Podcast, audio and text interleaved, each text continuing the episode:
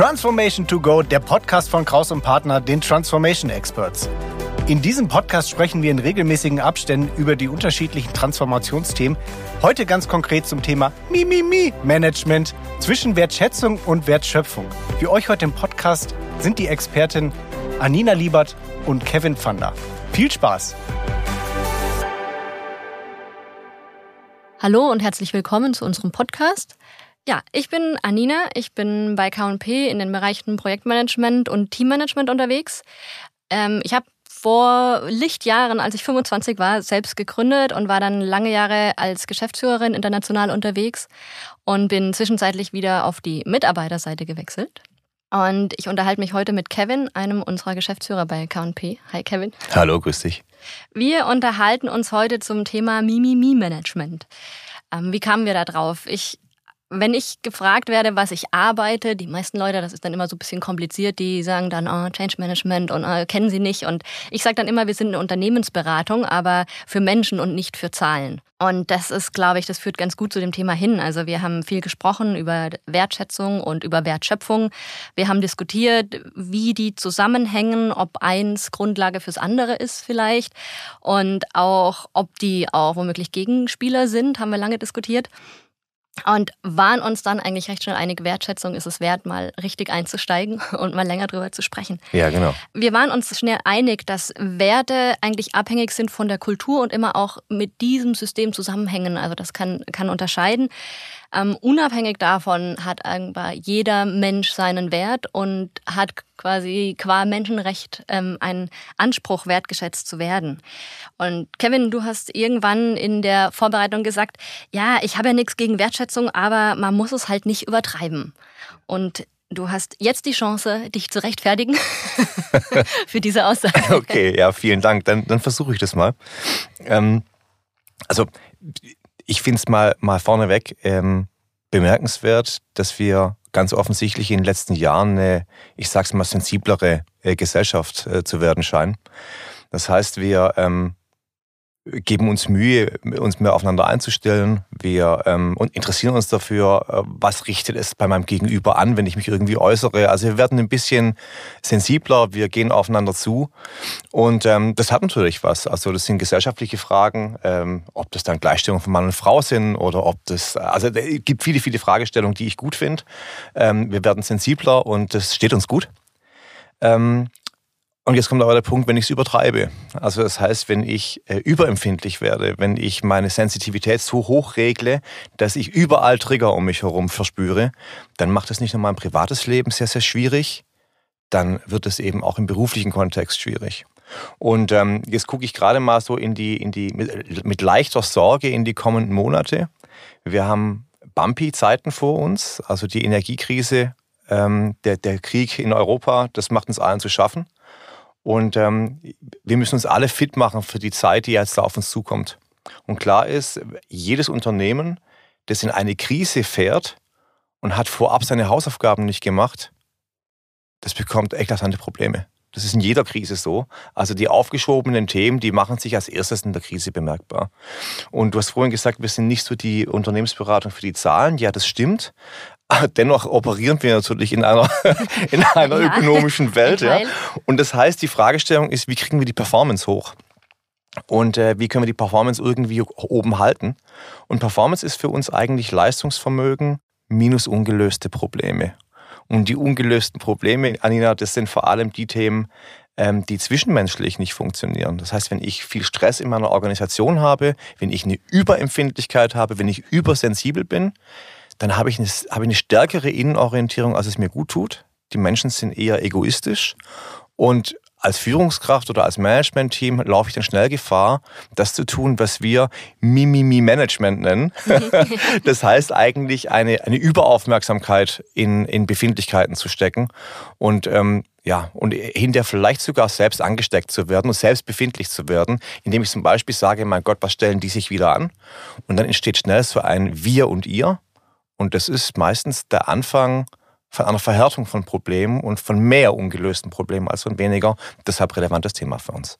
Okay, das heißt, du sagst, die Führungskraft kommt immer mehr in ein Dilemma zwischen dem Thema Wertschätzung und gleichzeitig der Gestaltung von Wandel, die jetzt gerade, wenn Krisenzeiten kommen, einfach wichtig sind. Ja, genau.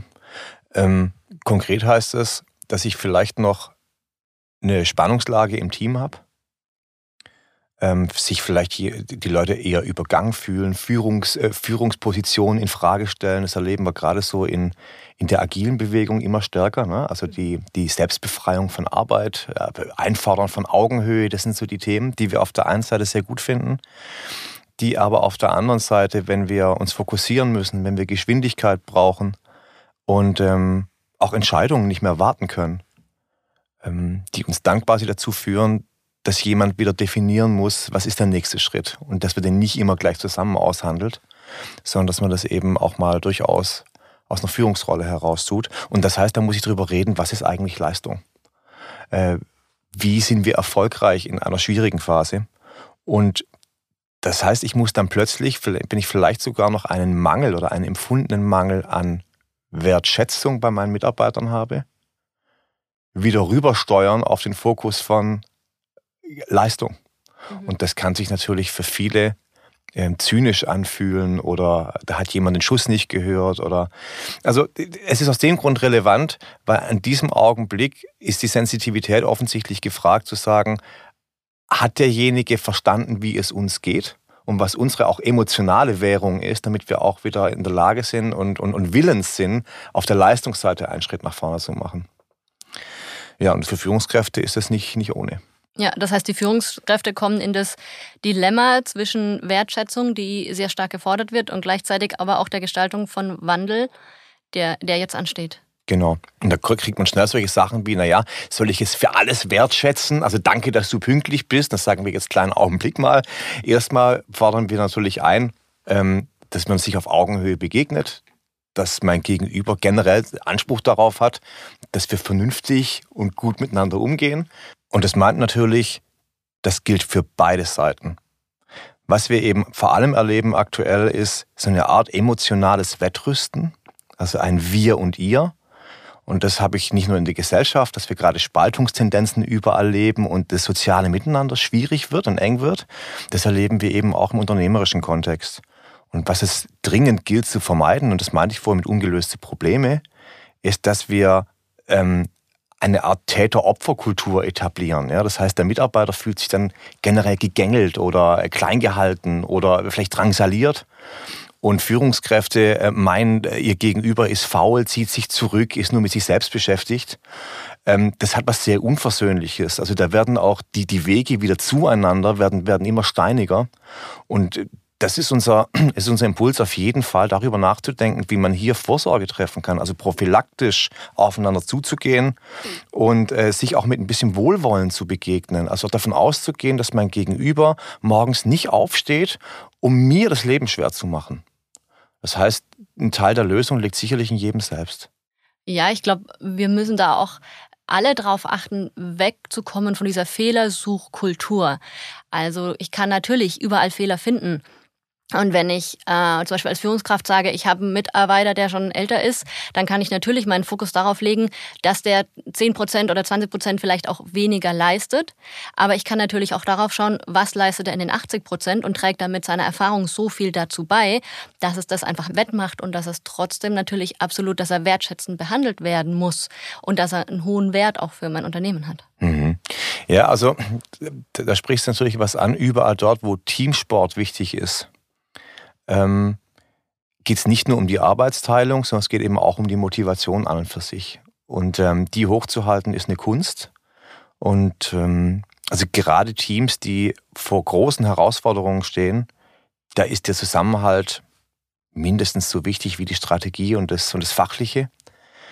Ähm, man könnte auch sagen, die Unternehmen unterscheiden sich heute eigentlich nicht unbedingt mehr über Technik und Innovation. Das spielt bestimmt am Anfang von so einem Zyklus eine Rolle, aber später sind es Umsetzungsfragen. Das heißt, Strategien scheitern heute weniger am Wettbewerben, viel, viel mehr an der eigenen Organisation.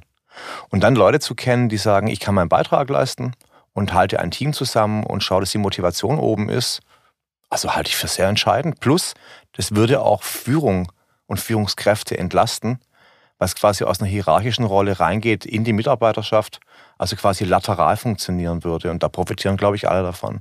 Ja. Das heißt, es gibt nicht nur ähm, Durchlaufzeiten, Stückzahlen als Leistung, sondern natürlich auch andere Komponenten, die oft auf Teamebene funktionieren, sehe ich so, ja. ja. Wie würdest du das denn sehen? Also ich glaube, Mitarbeiter, die einen direkten Kontakt haben zu dem Endprodukt, also die, die an der Wertschöpfung beteiligt sind und sehen, was bei ihrer Arbeit rauskommt, ich würde fast sagen, da ist eine gewisse intrinsische Motivation dadurch auch einfach gegeben, weil sie das sehen. Ähm, schwierig wird es natürlich, wenn es um Leute geht, die sehr viel im Backoffice arbeiten, die mit dem direkten Endprodukt vielleicht nicht so viel zu tun haben. Ja. ja, ja, also das hat der alte Marx ja schon genannt mit der Entfremdung der Arbeit. Das ist ein Gefühl, das nicht besonders gut ist. Das entsteht durch eine hohe Arbeitsteilung, ähm, dass ich in Distanz gehe äh, zu all dem, was ich tue und nicht mehr nachvollziehen kann. Also Selbstwirksamkeit wäre so ein Begriff heute. Ne? Also wo bin ich selbstwirksam? Was kommt eigentlich raus aus meinem Tagewerk? Ähm, das kann sehr unbefriedigend sein. Ich glaube aber viel wichtiger ist äh, gerade nochmal den Punkt Befindlichkeit und Mi-Mi-Mi-Management. Äh, du sprichst einen wahren Punkt an. Äh, Vertriebsbereiche, Produktionsbereiche sind sehr nah am Endprodukt, sind nah am Kunden. Ähm, administrative Bereiche weniger. Und so ist es auch nicht verwunderlich, dass wir gerade in den äh, administrativen Bereichen, Funktionsbereichen in Unternehmen ähm, nochmal eine höhere Sensitivität erleben, also genau in diesem Trend, die sich also eigentlich als gering geschätzt fühlen die sagen, Mensch, wir machen hier eigentlich einen Job für alle. Wir sind eine Querschnittsfunktion. Wir bündeln Kompetenz. Wir, wir, wollen, wir wollen irgendwie ein Partner sein auf Augenhöhe. Erlebe ich ganz, ganz häufig dieses Einfordern von, ich will Partner auf Augenhöhe sein. Und wie tragisch erleben wir es, dass es so gut wie nirgendwo der Fall ist. Also umso, umso häufiger unsere Kunden darüber sprechen, dass sie gerne Augenhöhe hätten, umso stärker weißt du, das ist eine riesige Baustelle. Und jetzt ist die Frage, wie stelle ich die her? Und ist übrigens auch, das ist noch ein Punkt, äh, bevor ich wieder einen Bandwurmsatz mache, äh, ob, diese, ob dieser Wunsch nach Anerkennung und Augenhöhe, ob der jemals zu stillen ist, weiß ich gar nicht. Also, indem ich dann ein offizielles Lob ausspreche für einen Bereich, indem ich ein positives Kundenfeedback bekomme, also da ist es dann von der Unternehmensleitung aus heraus gar nicht so leicht, das zu stillen. Ich glaube, das muss dann eben in so einer Kundenlieferantenebene im Miteinander mit anderen Bereichen entstehen. Und das ist eine Aufgabe für eine ganze Organisation. Mhm, das heißt, du sagst, es entsteht quasi eine Verlagerung von der Idee, was machen wir hier eigentlich, zu wie gehen wir miteinander um und wir fühlen uns alle und was fordern wir eigentlich auf der Wertschätzungsseite noch viel mehr? Ja, und dann hat es was Krankes, weil ich hinterher überhaupt nicht mehr darüber spreche, was ist, was ist Leistung und was steht uns gut und wo wollen wir hin, sondern ich nur noch, wie gesagt, Befindlichkeitsfragen stelle. Wie? Wie sind wir anerkannt worden? Ist das abgestimmt? Ja, also also das ist ja so ein sehr, sehr deutsches Phänomen, dass Dinge angeblich nicht sauber geplant sind und nicht mit jedem abgestimmt. Ja, ist in Krisenzeiten eben auch nicht Modus operandi. Ne? Mhm. Da kürzt man Kommunikationswege ab, da versucht man hinterher zu sagen, ich mache Rettungsaktionen. Es wird ein bisschen die weniger strategischen, eher auf der operativ-taktischen Ebene gearbeitet. Da will ich vielleicht nicht mehr den letzten Finanzbereich oder HR-Bereich abholen, ähm, weil ich irgendwie im Alltag die, die, die, die, äh, die Leistung und die wesentlichen Problemlösungsmethoden woanders sehe. Aber ja, die Bereiche fühlen sich hinterher zurückgesetzt und häufig hindert man so auch, dass sie selbst was beitragen könnten zur Lösung. Ich glaube, das ist so das Schicksal, das wir haben. Ähm, die einen, die dürfen sich die Erfolge an, die, an, ans Revers stecken. Und die, die still in der zweiten Reihe sind, die werden oft übergangen. Die werden auch klein gespart.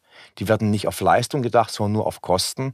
Ja, ich glaube, das ist ein Problem. Also das sollten wir, wenn wir nach vorne schauen, irgendwie einen Weg schaffen, dass gerade diese Bereiche wie zum Beispiel HR oder IT, die also eher in der zweiten Reihe sind, die gestalten heute Transformation mit. Das heißt, wir sollten nicht gucken, dass die in ihrer Befindlichkeit alleine sind, sondern wir sollten ihnen ein bisschen dabei helfen, zu verstehen, dass es vielleicht gar nicht so ist und dass sie eben auch anerkannt sind und mit Sicherheit die wichtigen Anteil haben an Erfolg für die Zukunft. Ja, ich würde da, glaube ich, mal noch einen, einen kleinen Seitenweg einschlagen. Mhm. Und zwar, wenn wir von Wertschätzung sprechen, nochmal dahin zurückzugehen, was ist eigentlich Wertschätzung, was bedeutet eigentlich Wertschätzung? Oh ja. Mhm. Und ich glaube, ganz wichtig äh, vorne wegzustellen ist, dass wir zwischen Lob und Wertschätzung einmal trennen müssen, einfach im Umgang miteinander. Ähm, dass nämlich ich natürlich jemanden loben kann oder gelobt werden kann für das Thema, du hast eine tolle Excel-Tabelle erstellt, du hast was hast eine gute Arbeit abgegeben heute.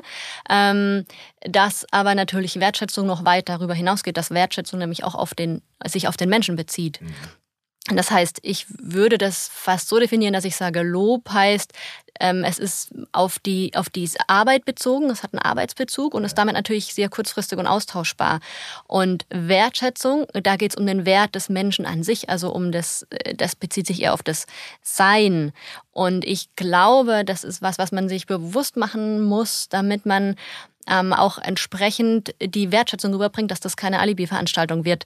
Ähm, das heißt, wenn ich jemanden wirklich wertschätze oder wenn sich jemand wertgeschätzt fühlt im Unternehmen, dann habe ich die Möglichkeit, auch Kritik zu äußern, konstruktiv, und er kann das annehmen, weil er dann differenzieren kann zwischen, ähm, zwischen seinem, seiner Arbeit und zwischen sich als Person. Ja. Und ich glaube, das ist eine wichtige Sache. Das heißt, wenn ich da ein Grundbedürfnis gestillt habe, dann muss ich vielleicht gar nicht mehr so sehr auf die auf Bedürfnisse eingehen. Mhm. Dann, da sag ich mal, ist ein, ein Grundhunger einfach ähm, ist gesättigt. Ja, also das kann ich, kann ich total gut nachvollziehen. Also, dass das ein Punkt ist, der auf der einen Seite trivial ist, auf der anderen Seite im Alltag halt häufig missglückt. Das sind die Unfälle, die wir erleben. Ne? Dass eine Führungskraft meint, aber hier habe ich doch jemanden gelobt und wir sagen, ja, aber du gehst ansonsten relativ respektlos mit den Leuten um. Ja. Übrigens auch in die andere Richtung. Ich erlebe auch Mitarbeiter, die ihren Führungskräften gegenüber total also, also wirklich, also das ist eine dysfunktionale Beziehung, weil alles kritisiert wird, weil überall das Haar in der Suppe gesucht wird. Also dieses Verkürzen auf, die Führungskraft ist eher der Täter und ich bin eher das Opfer also das, das blockiert ganze Unternehmen. Das ist so. Ja, ich glaube, Wertschätzung muss tatsächlich in alle Richtungen ja. funktionieren. Also ich muss, natürlich muss die Führungskraft die Mitarbeiter wertschätzen, aber auch die Mitarbeiter müssen die Führungskraft wertschätzen. Und ich glaube, da hilft es ganz oft, sich auch mal auf die andere Seite, welche auch immer das ist, in die andere Seite rein zu versetzen und einfach mal zu sagen, warum macht er das vielleicht? Also der macht das nicht, um mich zu ärgern, sondern der hat da vermutlich irgendeinen Grund dafür. Und wenn es nur der Grund ist, er hat gerade Stress, aber auch damit muss man klarkommen. Also ich glaube, eine gewisse ähm, Grund äh, eine Grundresilienz gegenüber Alltagsbeschwerden muss jeder an den Tag bringen. Und da bringt, ja. Ich glaube, jeder, der Wertschätzung empfangen möchte, der muss auch Wertschätzung geben. Ich glaube, das ist so das Allerwichtigste, weil ja, wie ich in den Wald reinrufe, kommt es auch wieder raus. Also alles in mir, ich kriege gerade Gänsehaut, weil genau so ist es.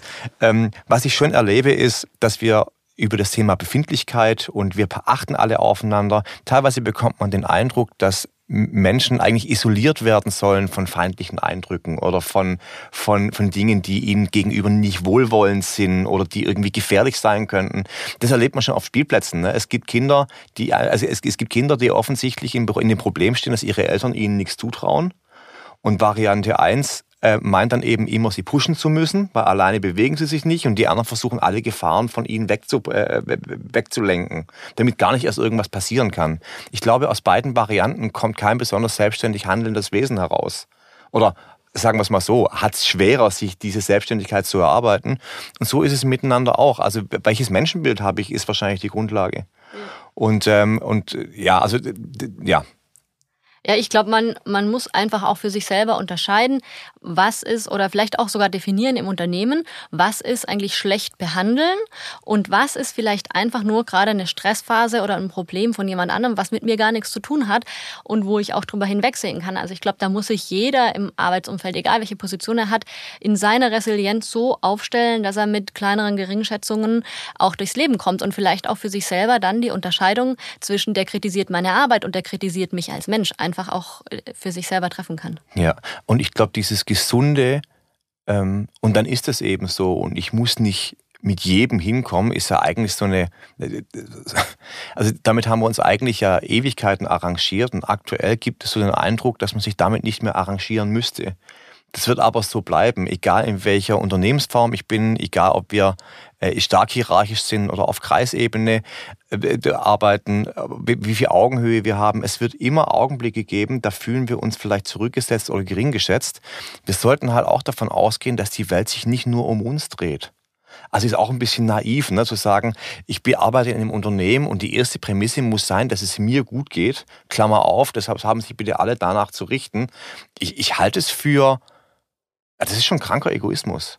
ohne jetzt auf die andere Seite gehen zu wollen und zu sagen, der Einzelne spielt gar keine Rolle mehr. Das kann natürlich auch nicht der Fall sein. Ich glaube, dass da unsere Achsen der Wahrnehmung so ein bisschen verzerrt sind.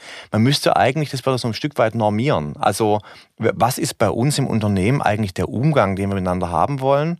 Was fordern wir auch ein?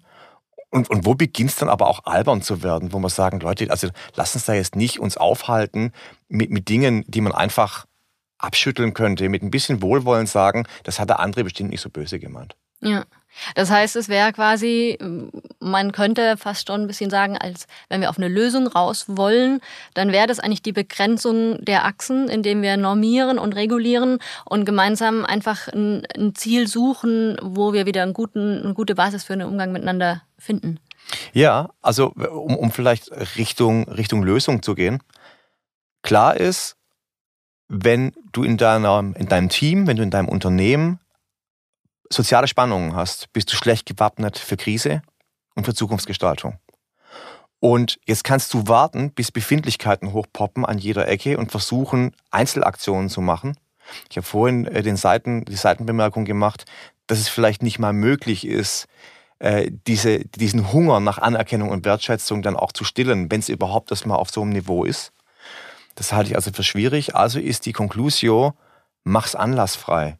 Geh relativ früh mit deinem Team, egal welche Situation du gerade hast, auch wenn du denkst, du stehst gerade ganz gut da.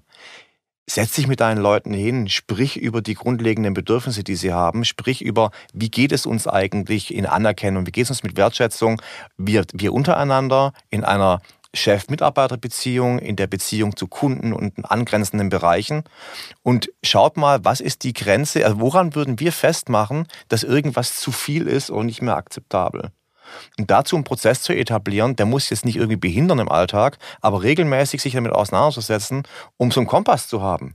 Haben wir einen guten Umgang und können wir auch unter Druck so miteinander arbeiten, dass wir uns gegenseitig nicht alle Kleinigkeiten irgendwie übel nehmen oder auf die Goldwaage legen. Das wäre eigentlich die Aufgabe, nicht nur für Führungskräfte, sondern auch für Mitarbeiter. Dass man also sich für die Transformation eigentlich schon vorher wappnet, dass man eine Grundlage hat, auf der man agieren kann und dann nicht reagieren muss, wenn eigentlich schon das Kind in den Brunnen gefallen ist oder wenn dann auch das Problem kommt. Weil ich meine, wir sehen es in der Arbeit, in unserer täglichen Arbeit immer wieder. Ähm, Transformationen sind immer Phasen, in denen die Wertschöpfung runtergeht. Das heißt, wir brauchen in der Wertschätzung eine gewisse Grundstruktur, die uns dann durch solche Zeiten trägt und auch die Mitarbeiter und die Geschäftsführung durch solche Zeiten, in denen es schwieriger ist, in denen vielleicht der Umgang auch ein bisschen ruppiger ist, durchträgt, in dem einfach alle bestenfalls wissen, ich bin okay und alles, was wir arbeiten hier, darüber können wir sprechen. Absolut. Und vielleicht ist der schnellste Weg, sowas zu starten, indem man in den Vorschuss geht. Also egal, ob ich Mitarbeiter bin oder Führungskraft, zu sagen, mein Gott, was haben wir jetzt für Zeiten vor uns? Lass uns mal davon ausgehen, dass die uns beanspruchen und belasten werden. Und erstens, lass uns schauen, wie wir zusammenstehen können. Und dann eben auch einen Vorschuss machen an Wertschätzung und Anerkennung. Und jetzt nicht äh, jetzt quasi mit der Schrotflinte rumlaufen, aber vielleicht auch mal in einem Einzelgespräch jemandem sagen, dass man jemanden ganz grundsätzlich schätzt. Mal eine kleine Feedbackübung zu machen, warum, warum bist du, also was würde uns fehlen, wenn du weg wärst, etc. Also sich dafür jetzt Zeit zu nehmen, ist garantiert äh, gutes Investment. Ähm, wer weiß, wie lange diese, diese Krise jetzt dauert. Ja. Und die Wertschätzung einfach zu leben und vorzuleben, ja. auch, glaube ich, in allen Bereichen, auch über die, den Arbeitsalltag von 8 bis 17 Uhr raus. Ja, und einen noch, und der klingt fast schon ein bisschen nach einem Gegenteil oder, oder nach, einem, nach einem Kontrastprogramm, auch zu verstehen, gibt es bei uns im Team vielleicht Menschen, die sich dauerhaft nicht so verhalten, wie wir es wollen, die dauerhaft stören, die dauerhaft Probleme machen und eben Quell von, von ewiger Geringschätzung sind. Und sich als Team dann endlich einen Ruck zu geben und das A so anzusprechen, also eine Art naja, Gefährderansprache zu machen, auch wenn ich vielleicht gerade arbeitsrechtlich nichts, nichts an der Hand hätte, aber zu sagen, wir, wir sehen dich und wir sind nicht einverstanden und wir fordern aktiv ein, dass sich Dinge ändern. Und als Führungskräfte eben sich auch zu überlegen, wie gehen wir denn mit so heftigen Störern eigentlich um? Mhm. Wenn alle zusammenstehen sollen, dann können wir uns nicht leisten, dass Einzelne unser Team attackieren. Ja. Auch das ist Teil von Anerkennung und von Wertschätzung in alle Richtungen. Ja, auf jeden Fall. Ja, ich denke, da sind wir zu einem ganz guten Ergebnis gekommen. Danke, Kevin. Gerne. Ab jetzt beginnt der einfache Teil. das muss man jetzt ja quasi nur noch machen. Genau. Absolut. Das war die Episode zum Thema Mimimi-Management zwischen Wertschätzung und Wertschöpfung mit unseren Experten Anina Liebert und Kevin Pfander. Produktion und Schnitt Sascha Filor von Feinton. Alle Informationen zur Folge sind wie immer in den Shownotes hinterlegt. Wenn euch diese Folge oder der Podcast im Allgemeinen gefällt, freuen wir uns über eine positive Bewertung. Für Fragen und Anregungen schreibt uns auch gerne eine Mail an podcast.krauspartner.de. Mein Name ist Thomas Piskor. Vielen Dank fürs Zuhören und bis zur nächsten Folge.